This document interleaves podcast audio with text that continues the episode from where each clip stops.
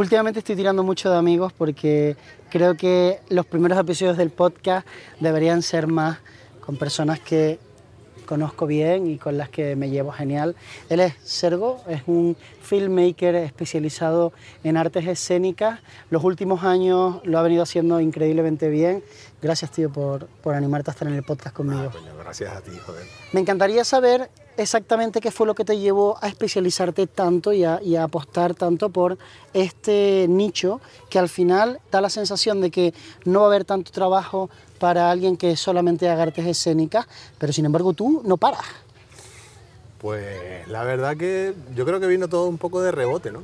Porque no fue que, que yo dijera que hiciera un estudio de viabilidad en plan, hay una necesidad aquí, hay un nicho de mercado eh, donde no hay apenas competencia, voy a, meterme ahí, ¿no? Sino, más bien fue algo que vino así como, como más o menos de rebote porque realmente, o sea, yo vengo de la música, he tenido bandas, etcétera, compuesto y demás. ¿Rockera? sí, música rock básicamente.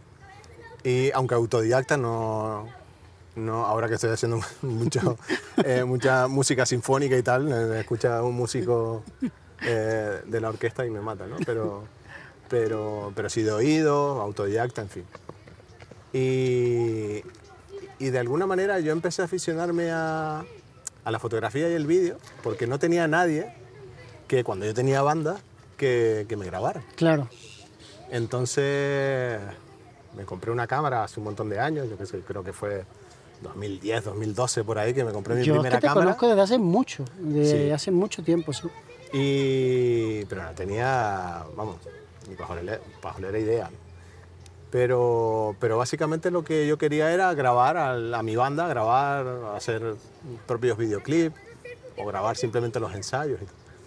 Y, poco a poco como que fui viendo que me molaba.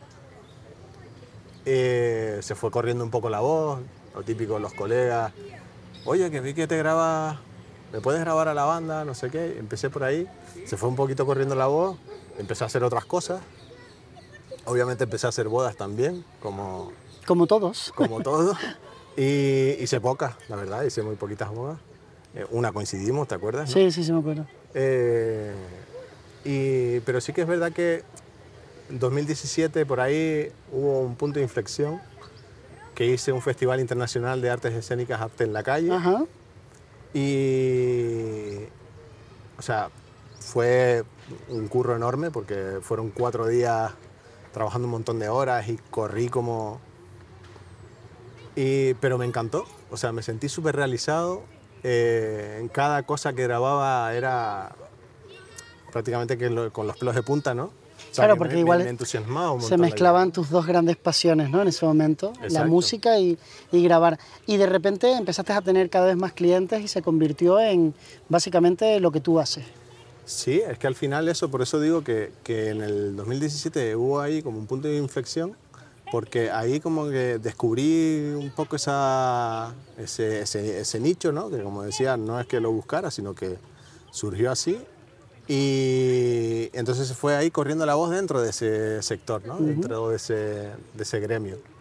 Y, y, con el tiempo, pues, uno va creciendo y se va corriendo la voz y va... Pues... ¿En qué momento empezaste a trabajar ya con grandes clientes como Auditorio, Sinfónica? ¿Cuándo, ¿cuándo ocurrió? ¿Hace cuántos años? Pues prácticamente, pues prácticamente por esa fecha. Es decir, fue hacer ese festival que te digo de internacional de artes escénicas en la calle y luego hice un mercado que es una feria, un mercado, festival, un, mercado básicamente donde se unen eh, artistas de diferentes disciplinas como danza, teatro, música y se eh, intercambian con, eh, promotores, productores, programadores de festivales de, en este caso era del hemisferio sur, ¿no? de toda la el sur de, del mundo, ¿no? de Latinoamérica y Europa. Y, y habían ruedas de negocio y después había muestras artísticas.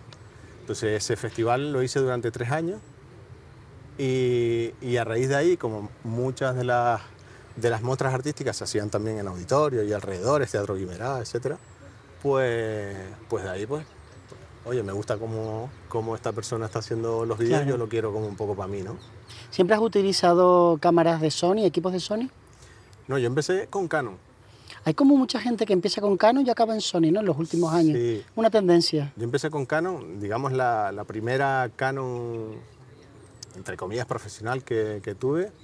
eh, no recuerdo cómo era el, el modelo, pero era 2015, por ahí, 2016. Era la que todo el mundo de Canon tenía para hacer vídeo, ¿no? Hacer vídeo de este tipo así, de eventos y demás. Pero en cuanto salió la Sony, la 7S2, fue como el Esa boom fue, claro. y, y me pasé. Y ahora tienes los dos tipos, las S, pero también tienes las, las X, ¿no? Sí, tengo la última el año pasado, invertí en la FX6, así para proyectos como más, más grandes, de mayor presupuesto o de mayor calidad, simplemente que quiera darle un toquito más, más, más pro, ¿no? Más, más pro, que quiero decir que lo otro no es que no sea pro, Ya. sino también uno es un poco por, por, por, por uno mismo que quiere siempre, Sí. creo que esto nos pasa a todos Sí, sí, también, totalmente. tener la máxima calidad posible, ¿no? que al final no lo es todo, ¿no? Ya. pero, pero sí tengo las, en este caso tengo la 7S3, tengo dos cuerpos y la FX6. Me sorprende mucho que te haya venido tan bien. Esto suele ocurrir mucho, ¿no? Da la sensación, Steve Jobs decía, uno no puede unir los puntos hacia adelante, pero normalmente en tu carrera miras para atrás y ves que se han unido todos, ¿no? Sí. Lo bien que te vino a ti tu experiencia como, como músico para después grabar el sonido, porque claro, tú Sí. grabas sonido en, en lugares como auditorio y demás, y podría parecer fácil, pero tiene toda una eh, técnica detrás y una vez hablando me contabas que cuando un músico hace una pieza para ti y lo quieres grabar eh, a dos cámaras o dos veces, que eh, es difícil conseguir cuadrar porque no hay como un eh, ritmo preciso y perfecto, sino que hay como una interpretación, ¿no? Y era difícil cuadrar sonido con imagen. ¿Cómo haces esto? Sobre todo eso sucede en clásico, ¿no? en Exacto. música clásica, cuando no hay eh, un metrónomo, no hay un tempo marcado en el que, en el que siempre lo toquen al mismo tempo, ¿no? Al, al mismo ritmo. Eh, los músicos profesionales de música clásica, pues sí, aunque no es perfecto, ¿no? pero siempre varía un poco el tempo, ¿no? nunca es exactamente el mismo. ¿no? Si pusiéramos un, un metrónomo eh, con lo que están tocando, muy probablemente eh, se desfase, ¿no? Pero, pero porque es así, no es porque lo estén tocando mal, ni mucho menos. Entonces eh, hay que tener en cuenta eh, el, movimiento en sí de, de- de la música clásica y, y, lógicamente mi oído musical, el venir de la música me ha ayudado y creo que ha sido un poco el, el, el, el quid de la cuestión del- de, de mi éxito, entre comillas, ¿no? Que el oído musical me ha ayudado muchísimo, tanto para grabar música como para también otras disciplinas, eh, eh, artes escénicas, ¿no? Como la danza, como, como el teatro, porque a la hora de hacer, por ejemplo, un resumen, el ir a tempo, eh, aunque ahora con la inteligencia artificial, ¿no? Te pueden colocar ahí el audio, te lo puede colocar, pero hay cosas que, que si no tienes un, mínimamente un oído musical, no, no puedes hacer bien. O sea, Claro. no puedes hacerlo, no, no lo puedes clavar, ¿sabes? Pero ¿y qué trucos Ahí. utilizas para poder grabar? Porque yo te he visto pequeñas piezas en donde aparece una persona tocando cualquier instrumento, ¿no? En un entorno eh, pues que no es el típico, no está dentro de la sala, sino a lo mejor por fuera, es una pequeña pieza para stories o para un pequeño reel. Y te he preguntado, ¿cómo lo grabas? Y me ha dicho, de dos tomas. Hago una toma más de cerca, una toma más de lejos y las mezclo. Pero no debe ser fácil el cuadrar para que, porque además son personas exigentes, o sea, se está viendo Sí, y no claro. es que diga como yo tocando la guitarra, sino que esa persona dice, no estoy tocando a la vez que se está viendo. Bueno, es un poco también jugar un poco, no al engaño, pero, pero sí ser un poco pícara- pícaro a la hora de, de montar, ¿no? Porque, y a la hora de grabar también, porque por ejemplo yo creo que aquella vez que hablamos de, de cómo, cómo hacía ese tipo de vídeos, que a lo mejor es un vídeo de, de promoción en el que el músico toca un fragmento cortito, Eh, y yo a lo mejor grabo dos planos como para dar esa sensación de multicámara. ¿no? Exacto. Y, y hay que tener en cuenta en qué plano, en qué toma estás cogiendo el audio, ¿no? Porque el audio con el que te vas a quedar. Ok. Entonces juegas un poco con que, bueno, si el audio lo grabé con el plano general, eh, tú sabes que ese movimiento va a ser prioritario. Vale. Entonces el plano que no está grabado, el audio original, tienes que jugar ahí un poco, que tienes eh, margen para jugar, para mover un poco el, el- el- el clip, ¿no?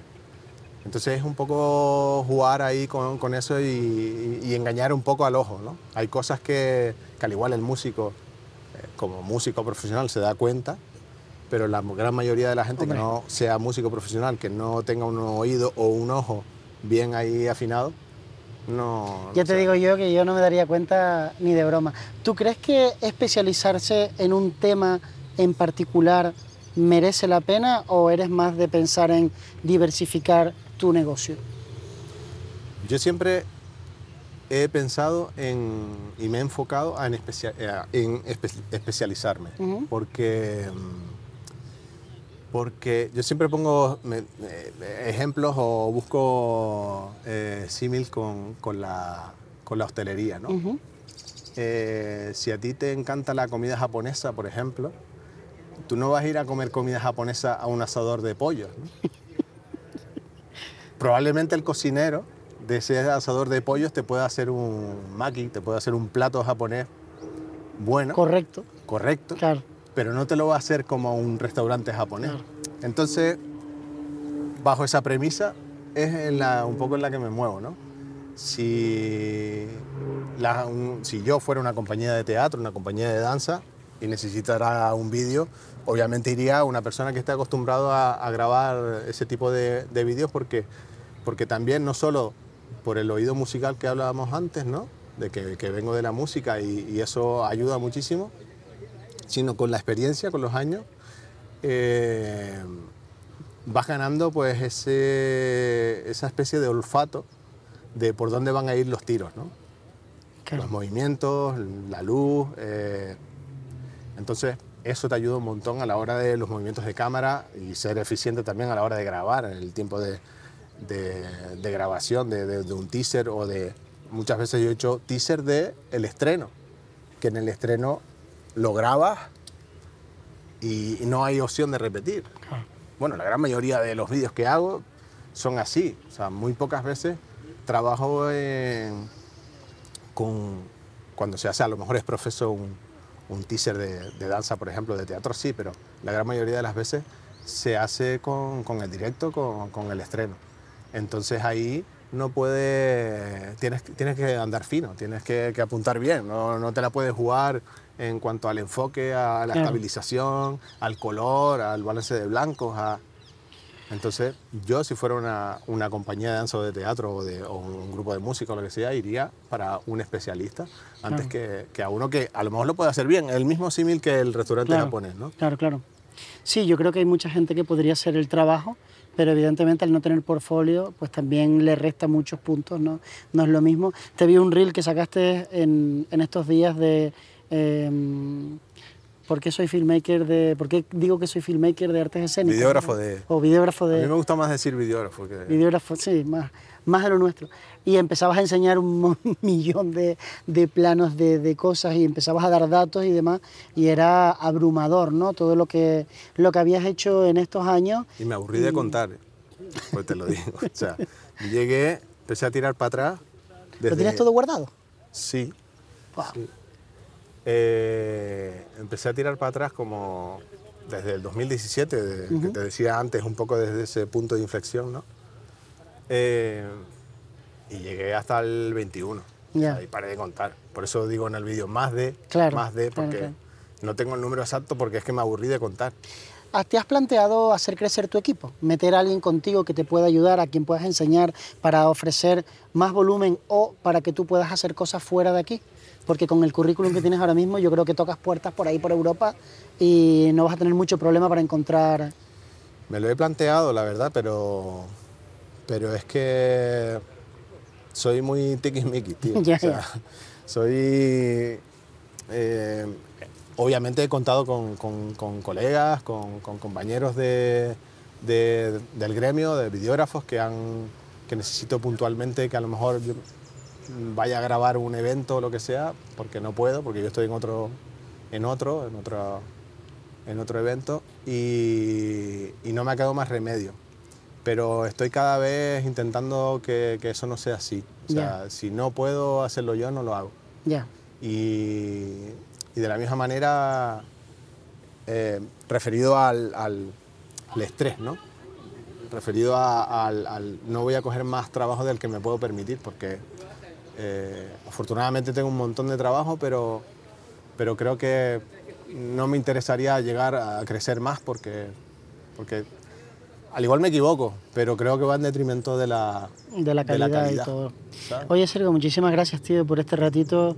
Espero que os haya gustado eh, conocer un poco un perfil que no es el típico perfil que uno suele eh, ver en redes sociales, ¿verdad? Solemos ver muchos fotógrafos de retrato, fotógrafos de comida, fotógrafos de boda, videógrafos de eventos y demás, pero se ve poca gente que esté eh, teniendo presencia en redes, haciendo cosillas y que, y que muestre su trabajo. Así que os recomiendo ir a la descripción de este podcast y seguir a Sergio en sus redes, ver su trabajo y darle like a este vídeo. Gracias, amigo. Gracias a ti, coño.